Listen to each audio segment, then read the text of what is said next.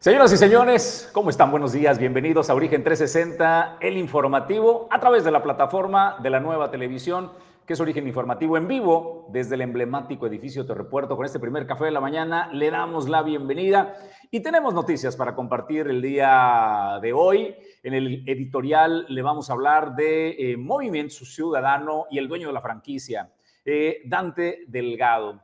El Frente Amplio opositor, en voz de Marco Cortés, dice que Dante se quede de su lado, pero vamos por los semesistas, aquellos que verdaderamente le quieren aportar a México. Dante no nos interesa eh, ya. Y vamos a conocer la posición de Dante Delgado, que también hay que decirlo, ¿eh? De que es alquimista en la política, lo es.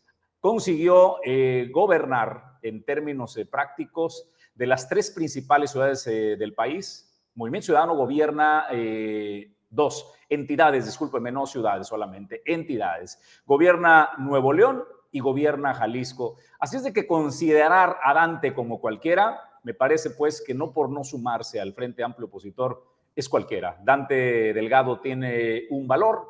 Sin embargo, hoy eh, desde el Frente Amplio por México le dicen, usted de su lado, pero queremos a los verdaderos pues este, mexicanos que quieren una transformación y no necesariamente a través de Movimiento Ciudadano. Aquí le vamos a explicar, además le voy a hablar del programa especial que presentamos el día de ayer. La verdad fueron semanas de trabajo para llegar a ese momento y presentarle este programa especial de Manzanillo, el pequeño gigante de América, los retos, las oportunidades. Y la pregunta es si la bonanza dura para siempre. El momento que vive Manzanillo de riqueza, de prosperidad, todos creemos que dura para siempre, como la felicidad, ¿no?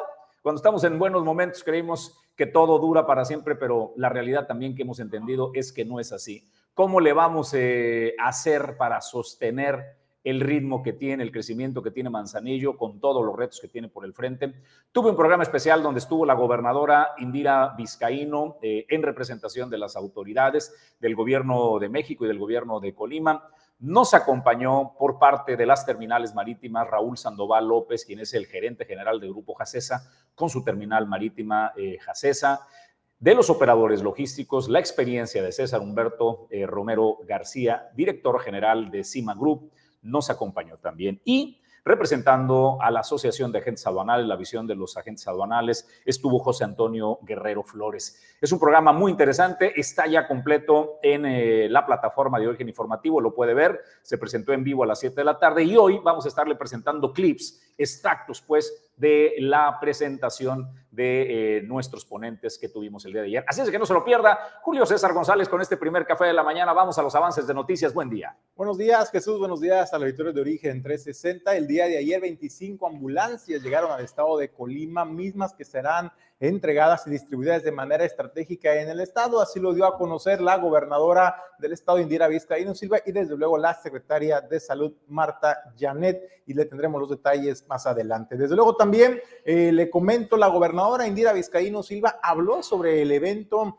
eh, la agresión a balazos que se registró muy cerca de una telesecundaria eh, en, la, en la localidad de Zacualpan, y bueno, pues que activó los protocolos de seguridad, habló de que se activaron los protocolos de seguridad en materia estudiantil y se tomó la decisión de suspender clases en esta telesecundaria. Le tendremos aquí también los detalles sobre este resguardo que se hizo de los estudiantes. Y desde luego también eh, respecto a las quejas de las familias del municipio de Armería sobre eh, la falta de atención médica en los centros de salud, la gobernadora pues explicó y precisó que la atención eh, en los centros de salud pues depende, depende del grado o del nivel eh, del centro de salud que se trate. Hay diferentes tipos de nivel y en ese sentido señaló y reconoció que en algunos pudieran no tener atención médica a las 24 horas, que sería lo ideal. Sin embargo, a través del programa de pasantías de estudiantes de enfermería y medicina, bueno, se busca también incrementar la atención médica en estos centros de salud y le tendremos la información más adelante. Pues estas noticias y más a partir de ahora, bienvenidos a Origen 360, el informativo. Por cierto, agradezco y doy la bienvenida a nuestro nuevo patrocinador, a Grupo Silca. Le agradezco a sus eh, directivos, Alejandra Caldera, que eh, dirige, y a todo el personal en general, a Grupo Silca. Gracias eh, por su confianza y por ser parte de Origen Informativo. Con esto les damos la bienvenida y les decimos que aquí ahora inicia la información. Bienvenidos. Origen 360 es presentado por Grupo Jacesa, dueño del mar Goodward Group International Logistics Services, Cima Group, Grupo Automotriz Flosol, Torrepuerto Manzanillo, Restaurante El Marinero del Hotel Marbella, Holiday Inn Express Manzanillo y Clínica Dental Lobk. Bienvenidos a las noticias. Vamos de lleno al tema editorial. Está llegando el momento de las definiciones. Se trata del rumbo del país. ¿Qué rumbo eh, seguirá México para el 2024? Continuará con lo que trazó Andrés Manuel López Obrador y que él ha llamado la cuarta transformación. Seguirá el movimiento de regeneración nacional al frente de las riendas del gobierno de México o conseguirá lo que han denominado el Frente Amplio por México hacer una contención y proponer un nuevo modelo, la mezcla de todas las visiones de PRD, del Partido de Acción Nacional, del PRI y por supuesto la principal que integra a esta eh, posible candidatura, que es la visión de los ciudadanos. Debemos recordar que el Frente Amplio por México lo que propone es que desde la ciudadanía se elija pues eh, una alternativa al movimiento de regeneración nacional. Pero hay un tercer jugador en el medio es movimiento ciudadano. Minimizar, minimizar, hacer pequeñito a Dante Delgado, honestamente no me parece lo más justo, porque Dante puede ser lo que usted quiera, pero menos no lo es, no es un improvisado en la política. Dante tiene alquimia, tiene poder de transformar y convertir en oro lo que toca. ¿eh? Ahí está el caso de Samuel García, eh, gobernador de Nuevo León, que era un chiste, la gente se reía de Samuel eh, y parecía un meme y lo transformó en una campaña ganadora. Está el caso también, por supuesto, de Jalisco y con ello creo que el número de personas gobierna más personas hoy Movimiento Ciudadano que el propio PRI o el propio PAN. Así es de que hay que tener en consideración eso a la hora de hablar de Dante Delgado. Sin embargo, Dante insiste en que no irá en alianza. Es su partido, es su franquicia. Él dice que se lo ha ganado, así es de que él decide qué se hace en su partido. El bien por México, algo mayor eh, por los mexicanos, quédense con eso, dice Dante, yo me quedo con mi partido y mi partido tomo las decisiones, Julio César González. De eso va el tema al final del camino. Bueno, Jesús, y fue Marco Cortés quien, pues, aprovechando la coyuntura que se está viviendo en el Frente Amplio por México y desde luego el Movimiento Ciudadano, donde ya le presentamos aquí la información y la postura de algunos liderazgos emesistas, tanto en los congresos estatales, en el Senado y en la Cámara de Diputados. Bueno, pues Marco Cortés señaló que eh, irán, pasarán por encima de Dante Delgado y estarán buscando a los emesistas que no quieren a Dante Delgado, que ya no creen en Dante Delgado, en las conveniencias personalísimas de Dante Delgado, del dirigente nacional de Movimiento Ciudadano, y que y buscarán a los emesistas que realmente quieren hacer un contrapeso y que buscan el bienestar de México para el 2024. A esos emesistas son los que busca el Frente Amplio por México reclutar, aunque la postura la dio a conocer directamente el Partido Acción Nacional a través de su dirigente nacional. Bueno, pues lo que buscan a final de cuentas es que se adhieran al Frente Amplio. Y es que anticipó Marco Cortés, lo que se busca es hacer una oposición de cuatro partidos, el PRI, el PAN, el PRD y añadir a sus filas a Movimiento Ciudadano con los diversos liderazgos que ya se han manifestado a favor de el Frente Amplio a favor de Xochil Gálvez, de la persona en lo particular de Xochil Gálvez, y en contra de cómo Dante Delgado está llevando pues las riendas de su partido. Jesús, no hay confianza ya en Dante Delgado. El Frente Amplio por México está aprovechando esta coyuntura que se está dando, este quiebre interno del movimiento ciudadano y busca desde luego pues llevar, llevar eh, su tajada de esta, de esta revuelta. Pues ya tienen eh, convencido a uno, ¿no? Al menos el gobernador eh, de Jalisco, ha eh, dicho que se sale, pues que Movimiento Ciudadano no representa eh, ya lo que, los valores que en su momento le hicieron llegar a la gubernatura. Creo que ahora la, gran eh, seducción sería para el caso de Samuel García, que es el gran activo que le queda a Movimiento Ciudadano. Y creo que estaría entre dos neoloneses, ¿no? La candidatura de Movimiento Ciudadano se insiste, pues, en ir por separado, que sería el caso de Samuel García o el caso de Colosio alcalde de Monterrey. Vamos a lo que dice Dante Delgado y su publicación donde queda claro, esta segunda carta a la nación deja en evidencia pues que eh, no hay vuelta, no hay vuelta atrás. Y es una carta muy larga, ¿no? Daré solamente algunos puntos. Dice que la elección del 2024 No se trata de elegir entre las dos alianzas que representan pasado. No se puede impulsar un cambio real recorriendo el mismo camino, con los mismos partidos y con los mismos personajes que ya le fallaron al país una y otra vez. Dice, hace más de dos años dije que el país tenía derecho a una alternativa que plantearon soluciones a los problemas del presente, pensando en el futuro. También dije que México no estaba obligado a decidir entre los que le fallaron a los mexicanos. Y ahí va la narrativa de Dante y tiene la carta al menos, al menos 10 puntos muy amplios, pero le doy el sustancial. Uno, no vamos a unirnos a los partidos que causaron la tragedia en la que está hundido el país. PRI y PAN son corrupción e impunidad, son el FOBAPROA, la crisis política del 2006, la Estela de Luz y la Casa Blanca. Parece por un momento que estaba hablando Andrés Manuel López Obrador, pero no, realmente es Dante Delgado. Son autoritarismo y represión, son la matanza del 68, Acteal, Ayotzinapa, son ineficiencia y responsabilidad, son la absurda guerra contra el narco, los que desataron la violencia y la barbarie son el pasado, el origen del viejo régimen, de la vieja política, son, repito, los principales responsables de la tragedia en la que está hundido nuestro país. Y ahí se va, ¿no? Tiene 10 puntos que usted puede leer con toda atención. Y solo con este primero, Julio César, queda clarísima la raya que pinta Dante Delgado y que con esto cierra la puerta el dueño de la franquicia, el alquimista y el que decide el movimiento eh, ciudadano a al Frente Amplio por México. Pues tiene razón en una cosa que dice Dante Delgado, Jesús, el 2024 los va a poner a prueba a todos, absolutamente a todos.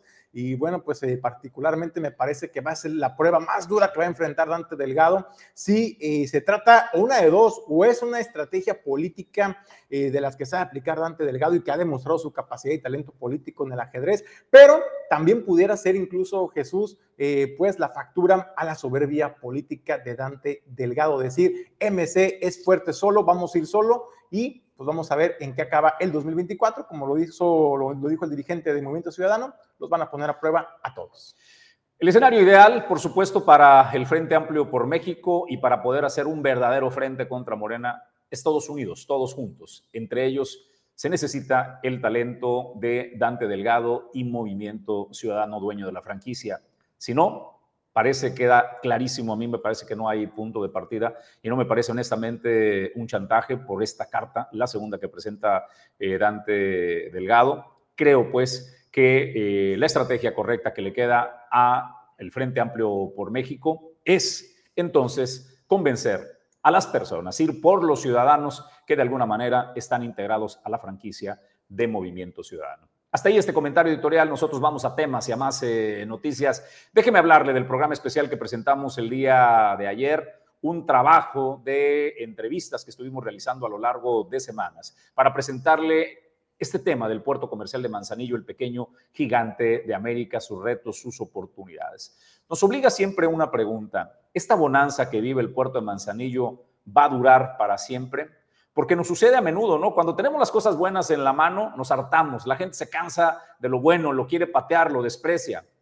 Hasta que se tiene la carencia, uno extraña lo que se tuvo. Así estamos con el puerto de Manzanillo. Es cierto que genera dolores de cabeza, es cierto que genera necesidades, pero a veces nos metemos un balazo en el pie con este motor que genera riqueza y que le estamos mandando un mensaje no solo pues a los colimenses y a los manzanillenses, sino a los mexicanos y al resto del mundo que opera en el puerto comercial de Manzanillo con esta eh, narrativa de que es un puerto saturado y que ya no da más. Y hay quienes están aprovechando eh, esta narrativa diciendo que el puerto Manzanillo ya no, da, ya no da para más. Por supuesto que da para más, hay margen de maniobra y hay una gran operación que puede seguir creciendo. Conversamos con protagonistas, les recomiendo este programa especial que lanzamos ayer a las 7 de la tarde, ya está en la plataforma de origen informativo, en todas, YouTube, nos encuentra en Twitter, nos encuentras en, Facebook eh, y en todas las plataformas. Este es solo un extracto de este programa especial. Es la gobernadora Indira Vizcaíno en este clip que nos habla de el conjunto de obras que se realizarán o se están realizando en el puerto eh, interior de Manzanillo, en el exterior, en las vialidades que comunican, en las carreteras y autopistas e incluso más allá del territorio de Colima. Es Indira Vizcaíno. Pero ahí mismo se acordó que se generarían inversiones adicionales. Y estas inversiones adicionales tienen que ver, primero, con la ampliación a seis carriles del tramo ya concesionado, que es Armería Manzanillo, y que son obras que ya estamos viendo que arrancaron. Segundo, la conclusión del segundo puente eh, Tepalcates, que desde hace años todos sabemos que tenía un dictamen de riesgo, que se requería una inversión importante y que no se había podido llegar a llevar a cabo. ¿Nos ha llevado más tiempo del que quisiéramos? Sí, pero la verdad creo que para bien, por una sencilla razón. Una de las problemáticas sociales más importantes en ese punto específico era la relación con las y los pescadores y el cuidado medioambiental de la laguna.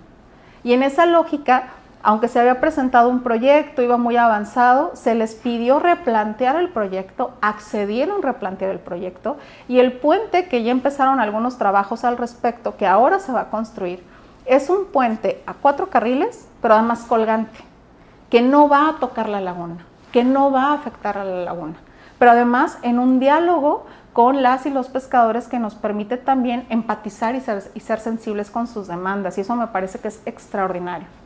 Y otra inversión adicional que se carga a esta misma caseta y que pagan el transporte de carga, no nosotros los colimenses, es la ampliación de dos a cuatro carriles de libramiento Manzanillo, que también todo mundo sabemos cómo se congestiona ese libramiento, la cantidad de accidentes que hay en ese libramiento y la necesidad de esta ampliación.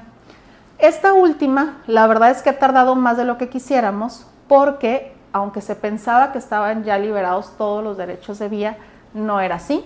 Se tardó un poco en este proceso de liberación de todos los derechos de vía, ya se concluyó hasta donde tengo entendido y es una obra que tendrá que iniciar en los próximos meses y eso me parece que es fundamental para eh, la vida de las y los manzanillenses porque realmente ahora será un libramiento. ¿No? Ahora, eh, aunque se llame así, pues la verdad es que no necesariamente te garantiza una vía rápida alrededor de la ciudad de Manzanillo.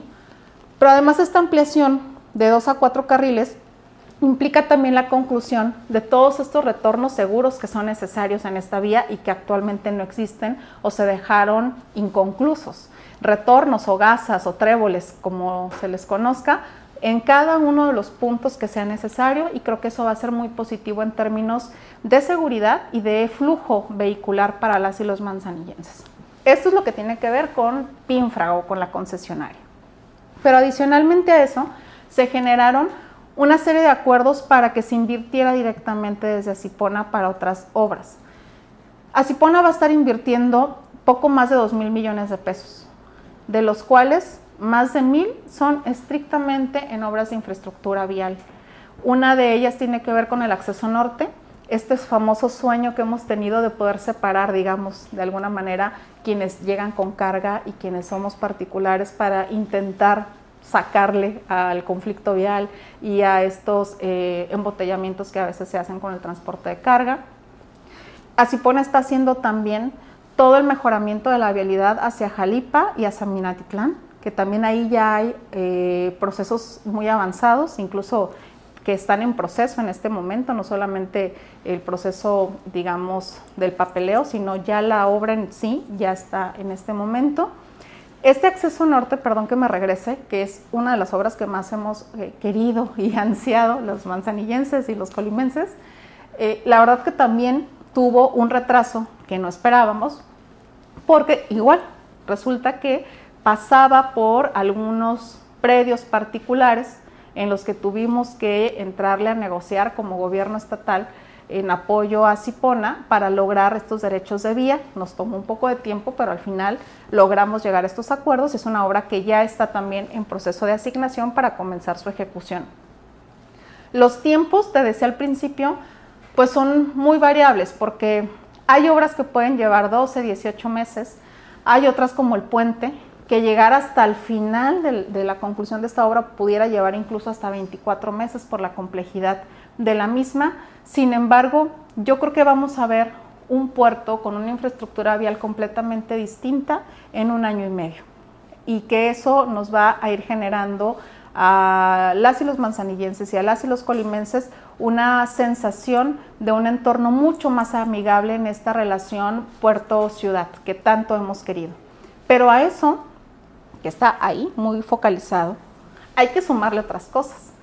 También estamos ya por eh, arrancar, digo, no arrancará la obra física, tal vez este mismo año, pero sí a principios del próximo, de la ampliación a seis carriles del tramo Armería-Colima, que es uno de los tramos más sinuosos y en donde mayor cantidad de accidentes tenemos relacionados con transporte de carga. Y espero no cometer ninguna indiscreción, pero parte del replanteamiento de esta vía que se está haciendo en la ampliación es también un replanteamiento de la ruta que nos permita evitar estas curvas pronunciadas como la de la Salada, por ejemplo, y tener una vía mucho más recta que nos permita dar más seguridad a quienes transiten la misma. Y si eso le sumamos esta ampliación a seis carriles, estoy convencida de que será en beneficio de todas y de todos. Y que a esto hay que sumarle el libramiento Colima, que también este año tendremos que tener ya asignadas estas obras para que puedan comenzar. Y hay que sumarle la transvolcánica, la conclusión de la transvolcánica, que también es una acción del gobierno de México, del presidente Andrés Manuel López Obrador, que tenía más de 10 años parada y que bastó explicárselo una sola vez a nuestro presidente para entablar un diálogo con las y los ejidatarios de San Marcos, llegar a un acuerdo con ellos que simplemente implicaba respetar los compromisos que se habían hecho desde el principio de algunas mínimas obras secundarias para garantizarles el acceso a sus parcelas. Y con eso se destrabó este tema de la transvolcánica, que también a los que más beneficia es a nosotros, a, los colimenses. Le decía antes de presentar eh, este clip de la gobernadora Indira Vizcaíno respecto al tema de Manzanillo, su puerto comercial, pero todas las obras que se están eh, llevando a cabo eh, no solo al interior del puerto y en la ciudad de Manzanillo, sino en el estado y también pues eh, como parte de la región, cómo impacta este puerto. Este solo es un clip, puede verla, eh, vamos a presentar a partir de la próxima semana su entrevista completa de todos los participantes y a lo largo del programa de hoy le voy a estar presentando la participación de César Humberto Romero García de Cima Group, de los operadores logísticos, estará Raúl Sandoval López por parte de las terminales marítimas y estará también José Antonio Guerrero Flores por los agentes aduanales. Ya está el programa programa completo. Eh, lo pusimos ayer a las 7 de la tarde en vivo, así es de que no se lo pierda. Julio César González, momento de saludar a nuestro invitado de esta mañana. Bueno, en breve, en breve estaremos de regreso con el titular de Protección Civil Estatal que tenemos que charla con él. Está listo Julio César González. Vamos a la conversación. Bueno, Jesús, es importante, el estado de Colima eh, pues, está impactado por diferentes fenómenos naturales, entre ellos los sismos, y es importante estar preparados, estar capacitados sobre qué hacer, cómo reaccionar en caso de una situación de un sismo. Sin embargo, también las autoridades han estado trabajando en implementar los mecanismos de aviso oportunos de estas alertas sísmicas y para hablar de este tema, del nuevo sistema de alerta sísmica que se busca y que se está empezando a implementar en el estado de Colima, tengo el gusto de saludar a Eric González, quien es el director de la Unidad Estatal de Protección Civil. Director, gracias por recibir el llamado de origen informativo. No, eh, estamos siempre a la orden. Gracias por la invitación. Buen día. Oye, Eric, platícanos, director, ¿de qué va, de qué va este sistema de alerta sísmica? Eh, los beneficios, quién la implementa, cómo se estará aplicando en el estado de Colima y desde luego eh, el aviso oportuno que le puede generar con algunos segundos de diferencia, pero que pueden ser suficientes para salvar vidas en el estado de Colima. Sí, mira, eh, es importante primero señalar que el sistema de alertamiento sísmico a nivel nacional tuvo sus orígenes por el gobierno de la Ciudad de México, precisamente porque eh, los sismos allá los afectan de manera importante. Entonces ellos empezaron a trabajar con estos sistemas de alertamiento temprano, ¿no? Derivado de esto empezaron a colocar a través de la costa del Pacífico pues sismógrafos, sensores, que precisamente lo que hacen es, eh, en cuanto se detecta a través de un algoritmo un, movimiento eh, de las placas tectónicas que representan los primeros 3 segundos, una magnitud mayor a 5, pues se dispara una alerta sísmica. En Colima, en el estado, eh, frente a las costas, existen ya eh, al menos eh, cinco sismógrafos colocados. Y aquí en Colima ya contábamos con una estación que lo único que hacía era procesar información. Sin embargo, nunca anteriormente a, a, esta fecha, nunca se había hecho pública esta, esta información para ser transmitida a la población del estado. Y precisamente lo que va a empezar a trabajar ahora a partir del 19 eh, o a partir del mes de septiembre es eh, un trabajo eh, que viene con un proyecto a través del Centro Nacional de Prevención de Desastres, de Gobierno Federal, de la Coordinación, de Coordinación Nacional de Protección Civil, eh, junto con Gobierno Colima. Y lo que se va a hacer es que se va a estar transmitiendo la alerta sísmica a través, en un primer proyecto que sería por, por, este 2023, a través de las estaciones de radio, a través de las ondas VHF, que es como viajan, ¿Y eh, qué es lo que estaría pasando? Si hubiera un alertamiento sísmico, eh, en las estaciones de radio se interrumpiría eh, la, pues bueno, la, la, señal, lo que se estaría transmitiendo en automático, y entraría el audio que todos conocen, que es el de alerta sísmico, ¿no? Entonces, esto nos puede dar unos segundos. Es importante señalar que eh, no en todos los casos nos va a poder alertar con anticipación. El ejercicio más puntual que tenemos es el, sismo del año pasado, el 19 de septiembre del 2022, que tuvo un epicentro en los límites de Colima y Michoacán, y que para ese sismo, de acuerdo al ejercicio, eh, la alerta sísmica nos hubiera dado 26 segundos, ¿no? Entonces, algún sismo importante que se pueda estar generando en las costas de Colima, eh, en las costas de Jalisco y Michoacán, nos puede llegar a dar entre 10 a 20, 25 segundos, que bueno, serían muy importantes para que la gente pueda eh, salir y evacuar algún inmueble. Que primero te quiero preguntar, ¿esta, esta alerta eh, sísmica funciona aún cuando eres el epicentro? Hay que recordar que nuestra actividad pues, este, sísmica es alta. Eh, si somos el epicentro del estado de, Colima en cualquier punto, ¿funciona de la misma manera que si se origina, por ejemplo, en Oaxaca o en Chiapas? No, definitivamente no. Eh, ¿Qué es lo que estamos viendo últimamente en el estado de Colima? Eh, los epicentros han sido muy variables. Hemos empezado a tener epicentros hacia el norte del estado, que no son muy comunes. los últimos más fuertes han empezado a ser hacia la parte de Villa de Álvarez, hacia la parte este, de Coquimatlán. En ese caso, cuando hay un rompimiento o un epicentro en esa zona, pues definitivamente eh, nos va a temblar antes de que se pudiera activar una alerta sísmica. En esta etapa hay que recordar que todos los sismógrafos que tenemos para la alerta sísmica están colocados frente a las costas del Pacífico. Ahí es donde tenemos una zona de subducción, están chocando diferentes placas y es donde se generan los sismos eh, de mayores magnitudes, ¿no?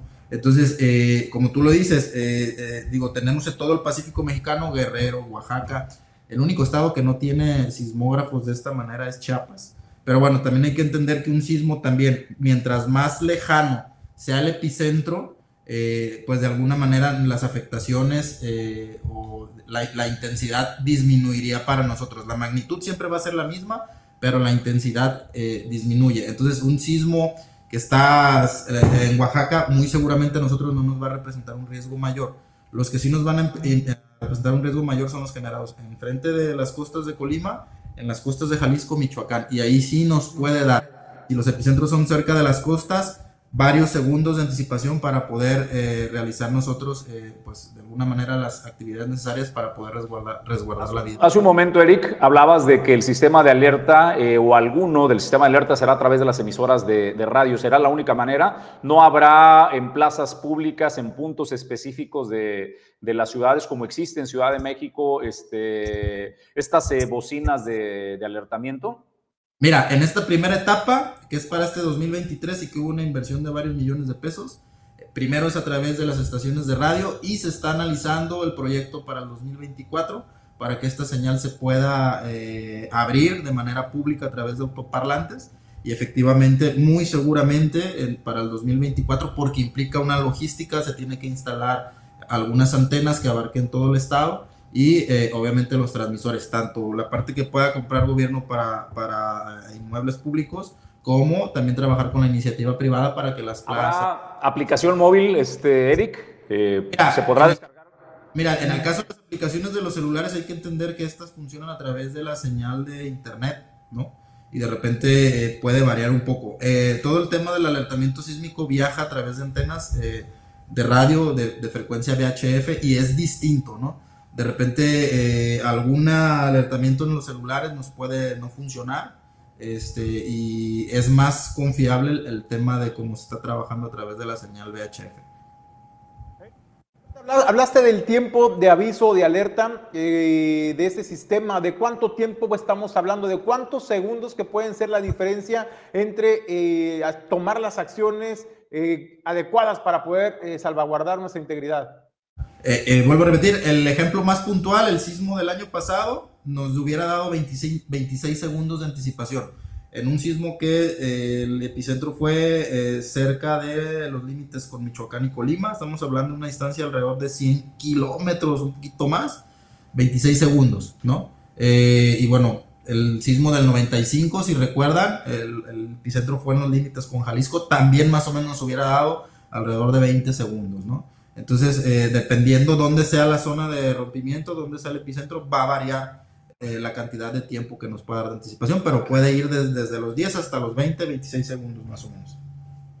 Oye, Eric, en otro tema, eh, pues sabemos que lanzaron una convocatoria a toda la población del estado de Colima para que puedan nombrar a la nueva mascota de protección civil estatal. Platícanos cómo podemos participar y cuáles son los nombres en los que hay que elegir para poner el nombre a la mascota.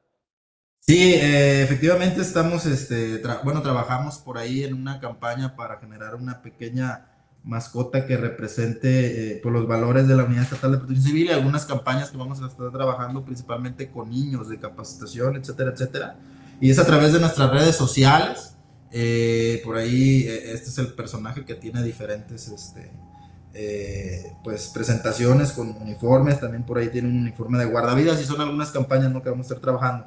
Eh, a través de la página oficial de Protección Civil Estatal Colima en Facebook, nos ha estado replicando también Gobierno Colima, y ahí vemos eh, pues los cuatro nombres que, que, van ganando hasta ahorita, ¿no? Principalmente son niños los que están participando, le estamos pidiendo, bueno, eh, la primera etapa que fue la propuesta del, del, nombre, se les pidió una explicación o por qué, y estos son los cuatro nombres que hasta este momento pues van ganando, y ahora ya nada más sería con sus reacciones como nos apoyan, el nombre de Colimot, Calpián, Barún y Balto, ¿no? Eh, eh, señalar que el personaje, pues es un perrito border collie, que nosotros este, trabajamos por ahí, pues precisamente porque sabemos que representa mucho a los cuerpos de búsqueda y rescate, ya lo vimos en sismos en Turquía, ah, bueno, anteriormente la perrita Frida, que fue muy utilizada por el grupo USAR de la Secretaría de Marina y que estuvo rescatando mucha gente en la Ciudad de México, ahora en Turquía los grupos mexicanos que fueron pues llevaban muchos perros que son utilizados para este tipo de campañas y bueno, nosotros decidimos precisamente por eso identificarnos con esta, esta mascota que, que representa pues esta, esta, esta ayuda ¿no? de, de, los, de los caninos para la, para la población siempre que haya algún fenómeno o algún desastre. Oye, Eric, ¿hasta cuándo tiene la gente para poder participar, enviar o hacer esta votación? ¿Hasta cuál es la fecha a plazo? ¿Y cuándo estaría dando a conocer los resultados?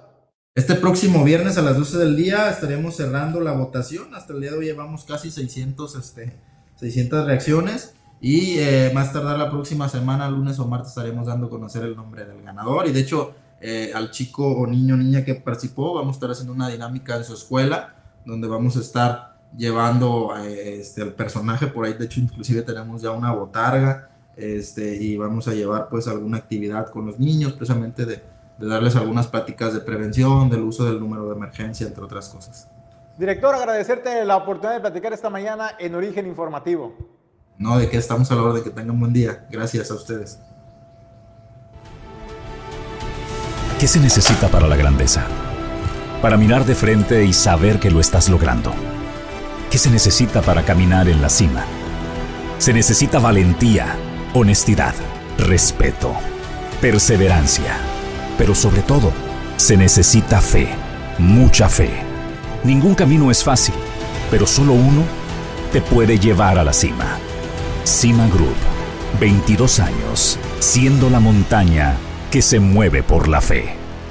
Felicidades. Grupo Jacesa, más de 30 años en Manzanillo.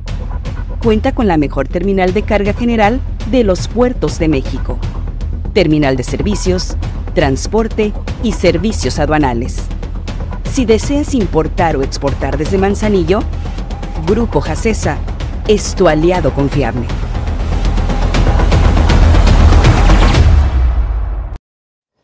El origen de tu salud es un gusto en este día darle la bienvenida a nuestro médico de cabecera, el cirujano ortopedista eh, Gustavo Mellón Cházaro, que nos tiene un tema sumamente interesante para este día, la lesión de médula espinal. Doctor, es un gusto tenerte en el estudio. Bienvenido, muy buen día. Muy buen día, Jesús. El gusto es mío estar aquí con ustedes. Pues entremos en materia. Cuéntanos este tema, eh, en qué consiste. Suena doloroso, ¿eh? Lesión de médula espinal. Mm, claro que sí, es un tema muy importante para su salud y eh, la médula espinal, y así lo es, es una lesión muy dolorosa. La lesión de médula espinal es algo que puede ocurrir, como su nombre lo dice, en la médula espinal. ¿Y dónde está esa médula espinal?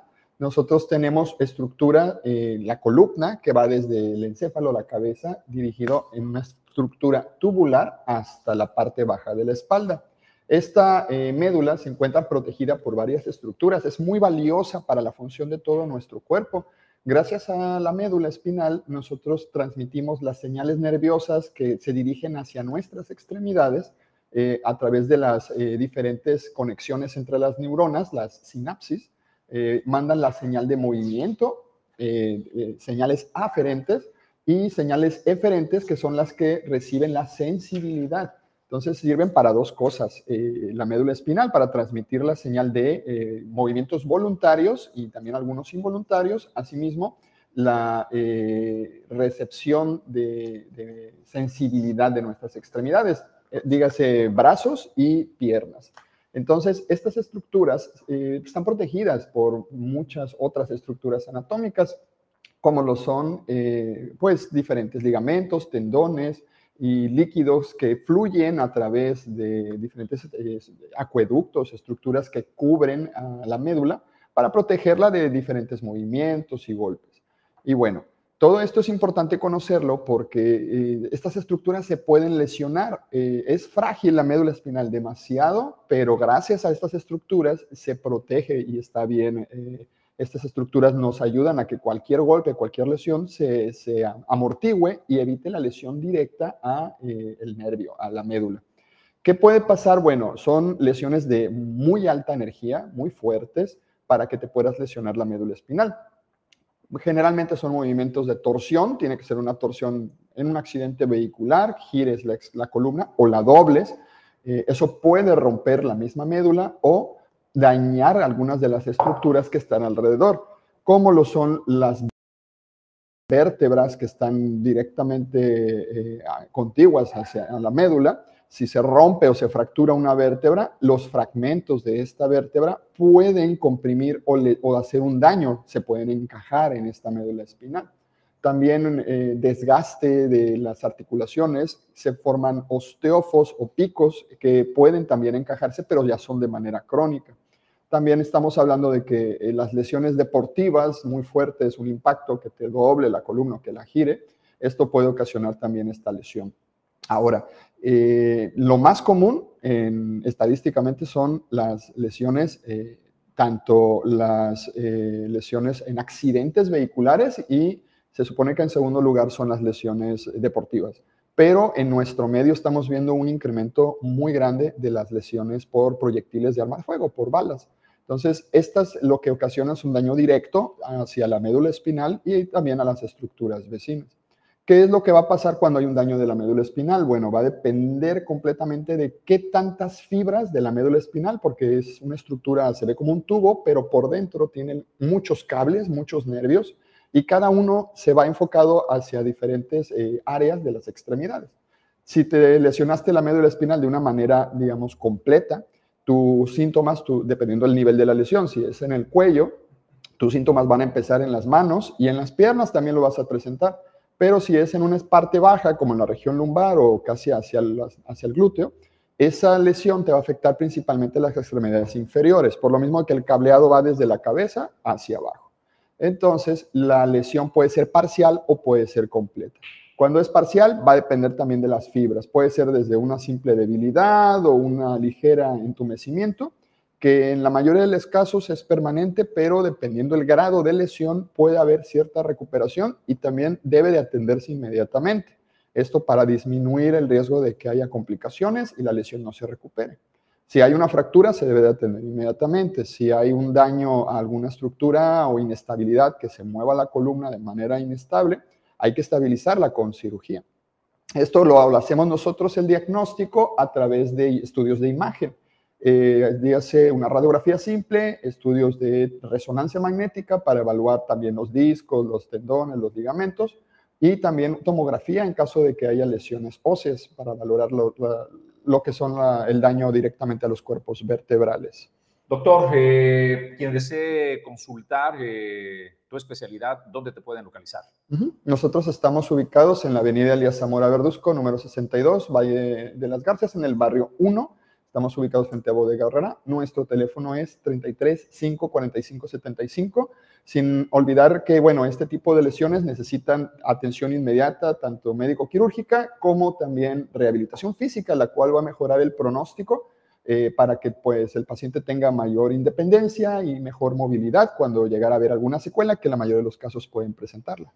El doctor Gustavo Mellón Cházaro, cirujano ortopedista, está en la ciudad y puerto de Manzanillo, donde puede darle la atención personalizada. Doctor, te agradecemos como siempre que nos acompañes en el origen de tu salud. Muchas gracias a ustedes. Nosotros vamos a más información eh, y noticias. Eh, fue una cantidad generosa de ambulancias las que se recibieron y que será entrega. El día eh, de ayer se recibieron ambulancias por parte de la Administración del Patrimonio y de la Beneficencia Pública Nacional para los servicios de salud en Colima y eh, bueno, al menos 25 ambulancias, Julio César González, es un gran eh, número que honestamente vienen muy bien al sector salud. Oye, y lo que representa Jesús, de acuerdo a lo que explicaba la Secretaría, la Secretaria de Salud, Marta Yanet Espinosa Mejía, lo que representa para eficientar la atención médica y de los centros hospitalarios en el estado de Colima. Estas ambulancias, estas 25 ambulancias, estarán distribuidas de manera estratégica en los diferentes municipios en el estado de Colima. Desde luego también se habla de un tema de la capacitación del personal, de los operadores de esas unidades, y esto es parte de lo que mencionaba la Secretaría Administración del Patrimonio de la Beneficencia eh, Pública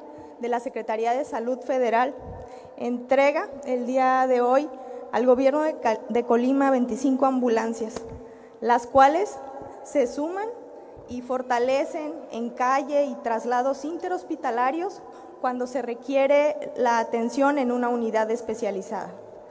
Ahora bien, recordemos que aunque las ambulancias representan una valiosa inversión para abonar a lo que es el llamado de la población ante las urgencias que suceden del día a día y que si bien el trabajo de esta administración es trabajar desde la prevención y evitar caer también en situaciones de emergencia o situaciones de riesgo, sí o sí debemos de estar siempre preparados ante cualquier emergencia y es parte de las lecciones aprendidas que tuvimos con la pandemia. Eh, y no es para menos, ¿no? Recordar también que como entidad tenemos varias amenazas eh, biológicas, como lo son las situaciones meteorológicas, sísmicas, y por otra parte, pues bueno, estas unidades serán administradas por lo que es nuestro Centro Regulador de Urgencias Médicas del Estado, el cual también agradezco que junto con el demás sector de la vida eh, intra e interhospitalaria siempre han estado ahí a pesar pues de todas las, las pocas herramientas que se tenían. Esto nos permite de esta manera pues tener un mayor control, poder resolver precisamente estas urgencias dando una pronta respuesta y tener también lo que es un margen de tiempo en dar la respuesta ante las necesidades de nuestra población. Y es que les platico brevemente, en los últimos años los servicios prehospitalarios han ido en aumento. Esto, pues como todas las ciudades que van en crecimiento, cubriéndose 10.144 servicios de emergencias en lo que fue el 2021, 12.978 para lo que fue el 2022 y en lo que va de este año se han cubierto más de 17.000 servicios de emergencias. Mire, nada más para poner en dimensión eh, la generosidad de, esta, de estas donaciones que se dio para, el estado de Colima de 25 ambulancias. Una ambulancia promedio equipada anda por el orden de los 2 millones eh, y medio de pesos. Si usted equipa una ambulancia para eh, pues algo, algo mayor como terapia intensiva, se va a dos o tres veces el valor de, esto, es decir, hasta los 7 millones de pesos puede costar una ambulancia. Supongamos que todas estas ambulancias fueron con equipamiento básico, rondan los 2 millones y medio. Estamos hablando de casi 63 millones de pesos la donación Julio César González que se dio al gobierno de Colima. Así es de que bienvenido y quien haya hecho esta eh, gestión, Julio, pues hay que reconocerlo porque en el sector salud me parece pues que son siempre, siempre requerido todas las herramientas. En otros temas le comento, bueno, es importante que las estrategias que se han implementado los niveles de gobierno, particularmente el gobierno del estado de Colima, en coordinación con el gobierno de México, para generar las oportunidades, las opciones de empleo, de generación de fuentes de empleo bien pagadas, bien remuneradas y apoyar también a la economía familiar. Eh, se han realizado diferentes ferias del empleo en el estado de Colima para hablar sobre los resultados sobre la participación también de los colimenses, de las mujeres, también de los hombres y de los jóvenes particularmente. Tengo en la línea al subsecretario del Trabajo, Javier Pinto, para hablar. Secretario, ¿cómo estás? Un gusto saludarte. Platícanos.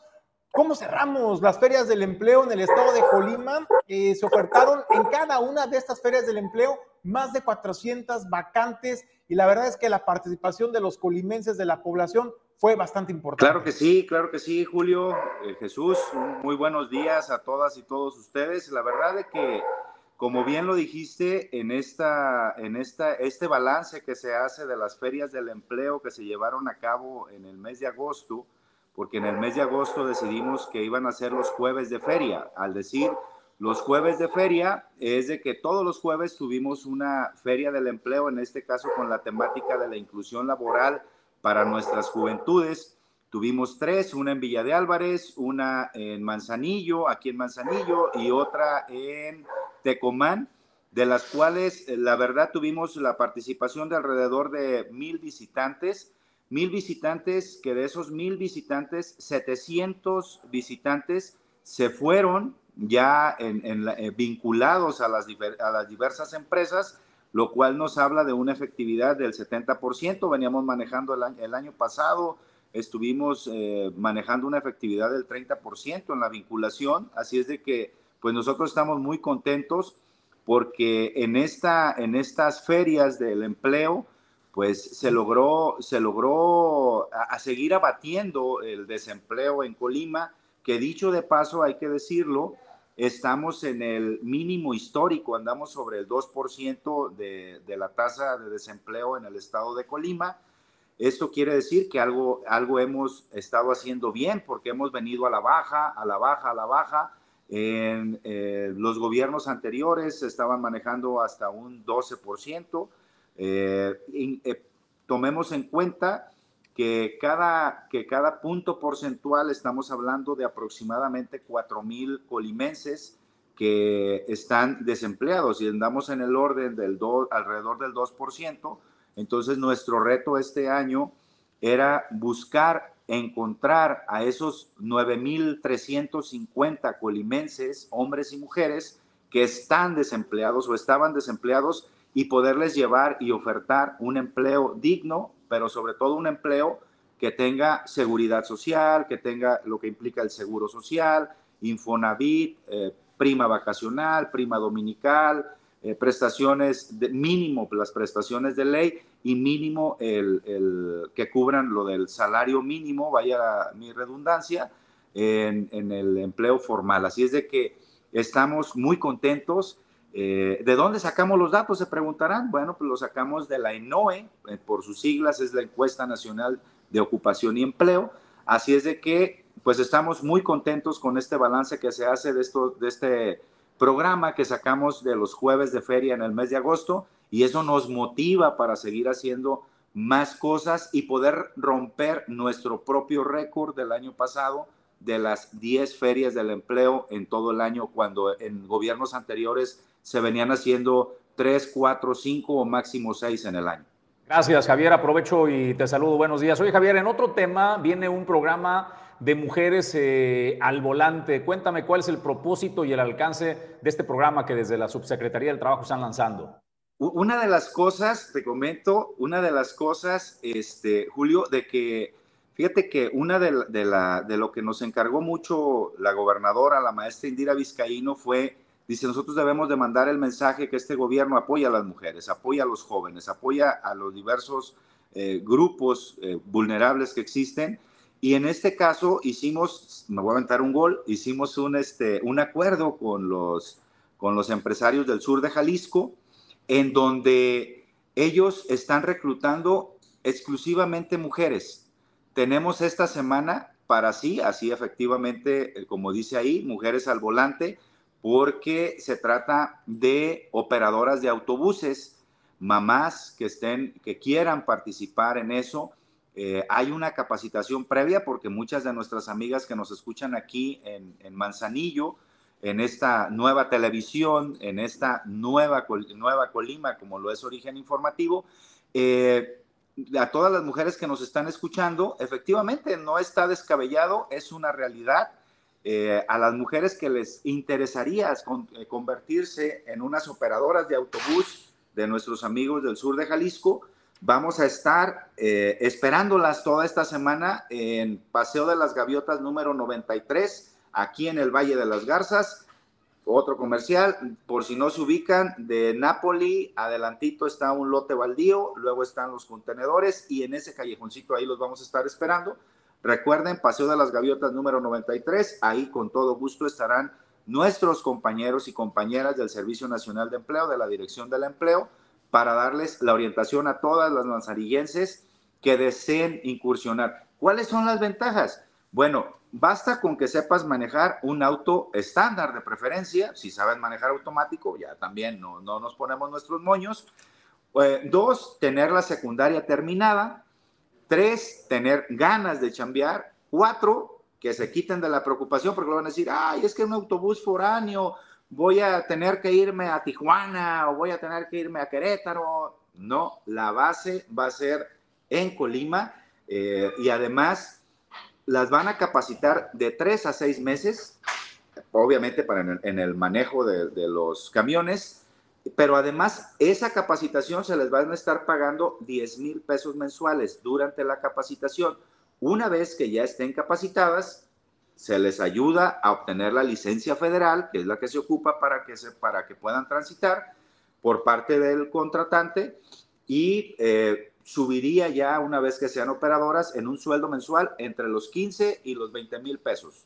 Así es de que la oportunidad está ahí a todas las mujeres que nos están viendo, que yo sé que ustedes tienen un gran aforo en, mujeres. Las estamos esperando para que se conviertan en nuestras nuevas conductoras y operadoras de camiones de eh, la línea sur de Jalisco. ¿Cómo la ves? Subsecretario, pues muy buenas noticias y sobre todo las gestiones que realiza la Subsecretaría del Trabajo del Gobierno del Estado con la iniciativa privada para precisamente aperturar esas opciones de empleo y en un sector muy importante que son las mujeres en el Estado de Colima. Agradecerte la oportunidad de platicar esta mañana. No, hombre, al contrario, muchísimas gracias. Les mando un fuerte abrazo. Gracias por la oportunidad y pues es una muestra más de que este gobierno del Estado les cumple y les cumple bien y vamos a seguir trabajando y poniendo nuestro máximo esfuerzo para poder dar los mejores resultados que, Colima necesita, que requiere, pero que además merece. Muchas gracias. Gracias. Gracias, Javier, eh, por la información. Y hablando, hablando también del trabajo que se está realizando en los diferentes nichos de oportunidad, hemos hablado de salud, hemos hablado de generación de empleo, hemos hablado de inversiones, pero ¿qué hay de la cultura? ¿Qué hay de las artes? ¿Qué hay de la danza? ¿Qué hay de la música? Bueno, pues también la Subsecretaría de Cultura de Gobierno del Estado va a lanzar o ha lanzado ya una convocatoria para toda la población en el estado de Colima participe y se sume de esta muestra estatal itinerante de teatro, danza y música. Y para hablar de este tema, eh, tengo el gusto de saludar a Emiliano Sizumbo Quintanilla, subsecretario de Cultura de Gobierno del Estado. Emiliano, gracias por recibir el llamado de origen informativo.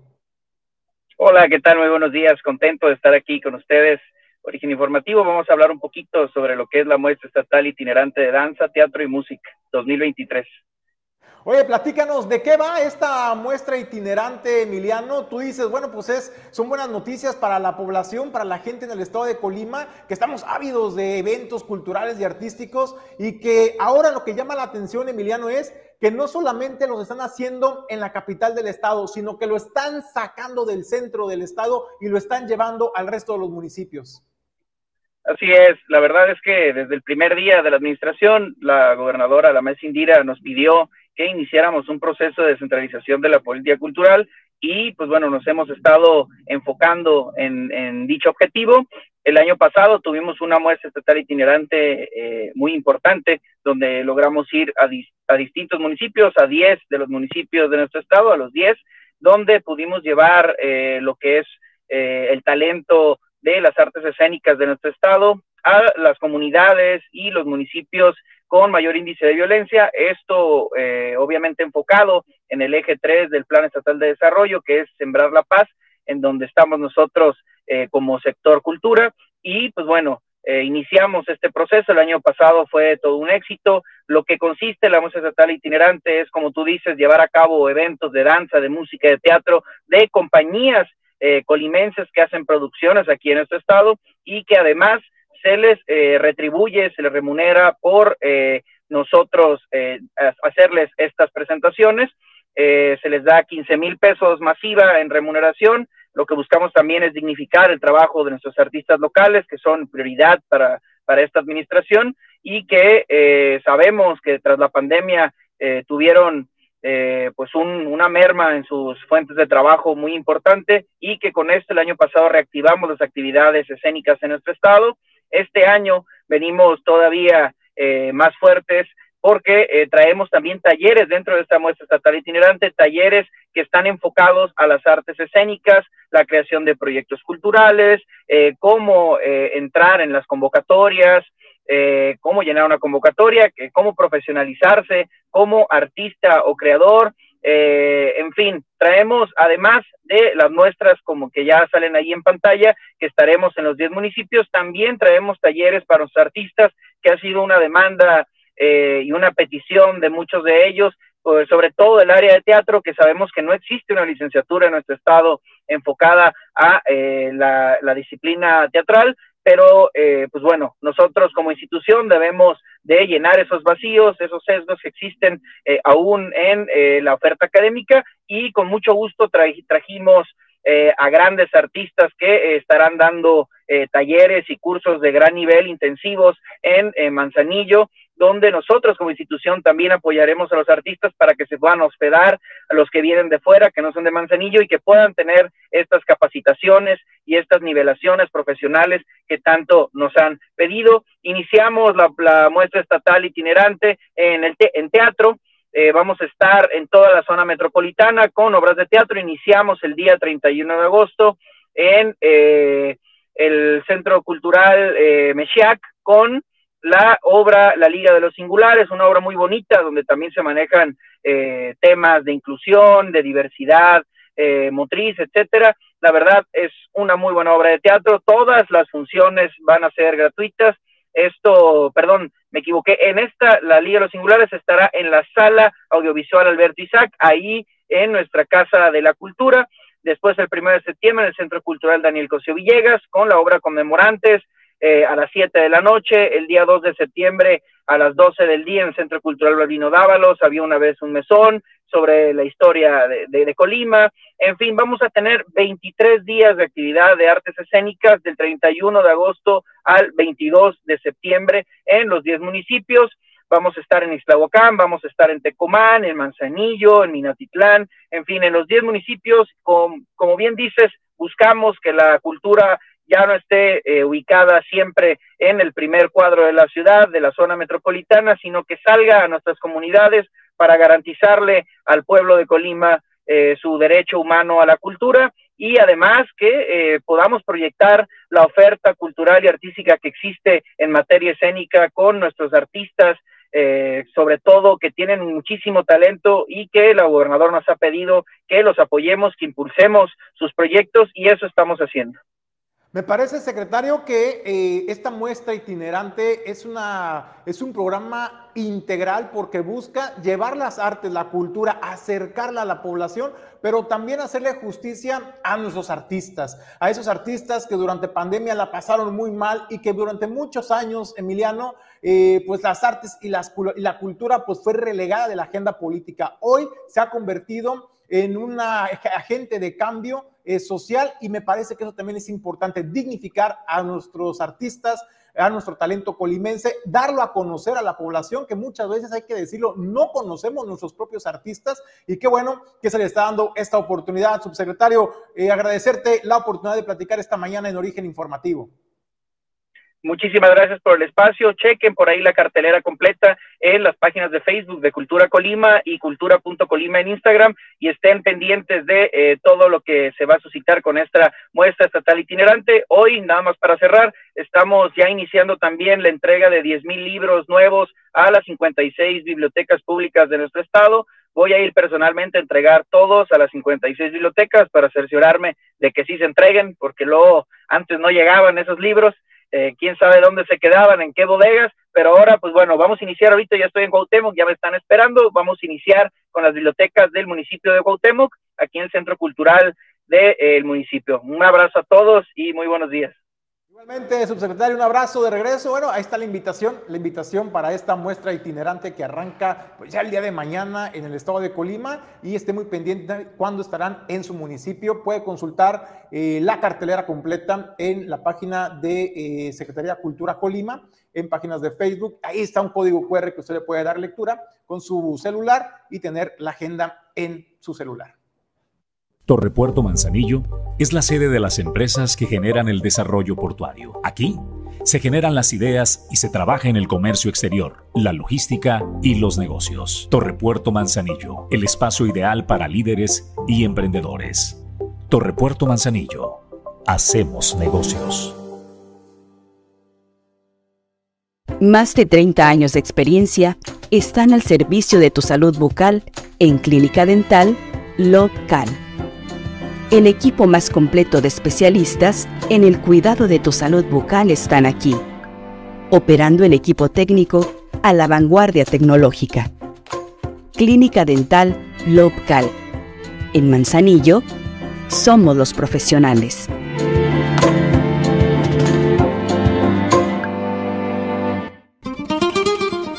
El ícono de la cocina española en Manzanillo Restaurante El Marinero del Hotel Marbella. Ven a disfrutar los mejores platillos con los sabores auténticos de España. Restaurante El Marinero del Hotel Marbella. El ícono de la cocina española.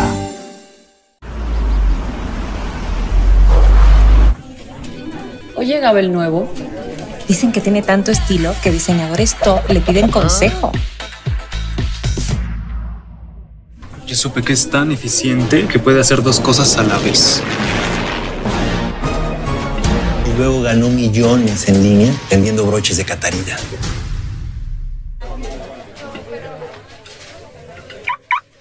Buen día.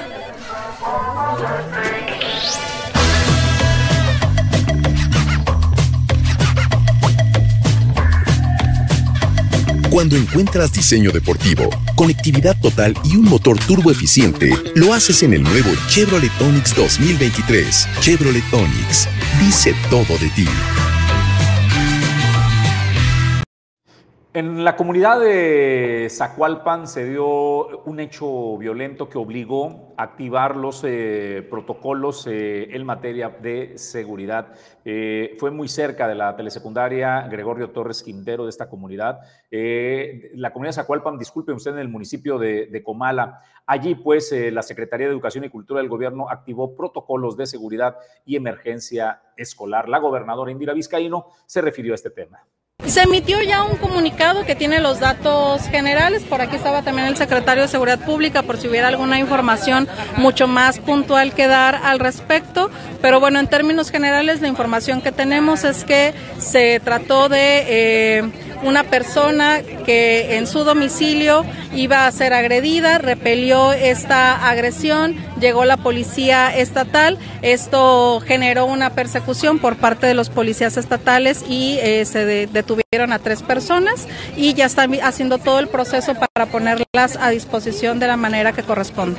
Lo que yo sé del tema y estoy esperando el reporte final es que se aplicaron absolutamente todos los protocolos que tenemos ya establecidos en la Secretaría de Educación Pública para el resguardo de las alumnas y los alumnos porque este hecho se dio muy cerca de la secundaria, se aplicaron los protocolos de momento o unos minutos después de que sucedió este hecho, decidieron suspender las clases, pero estaremos platicando con eh, padres de familia, con maestras y maestros para poder reanudar lo antes posible.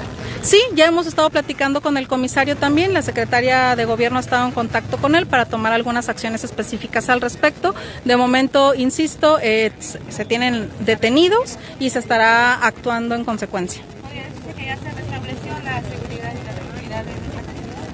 Sí, de momento este hecho en específico se atendió, se resolvió, hay detenidos, pero de cualquier forma nosotros estaremos teniendo esta comunicación permanente y directa con el comisario de esta comunidad para poder dar todo el seguimiento que se requiera y tendremos incluso algunos apoyos extraordinarios en materia de seguridad.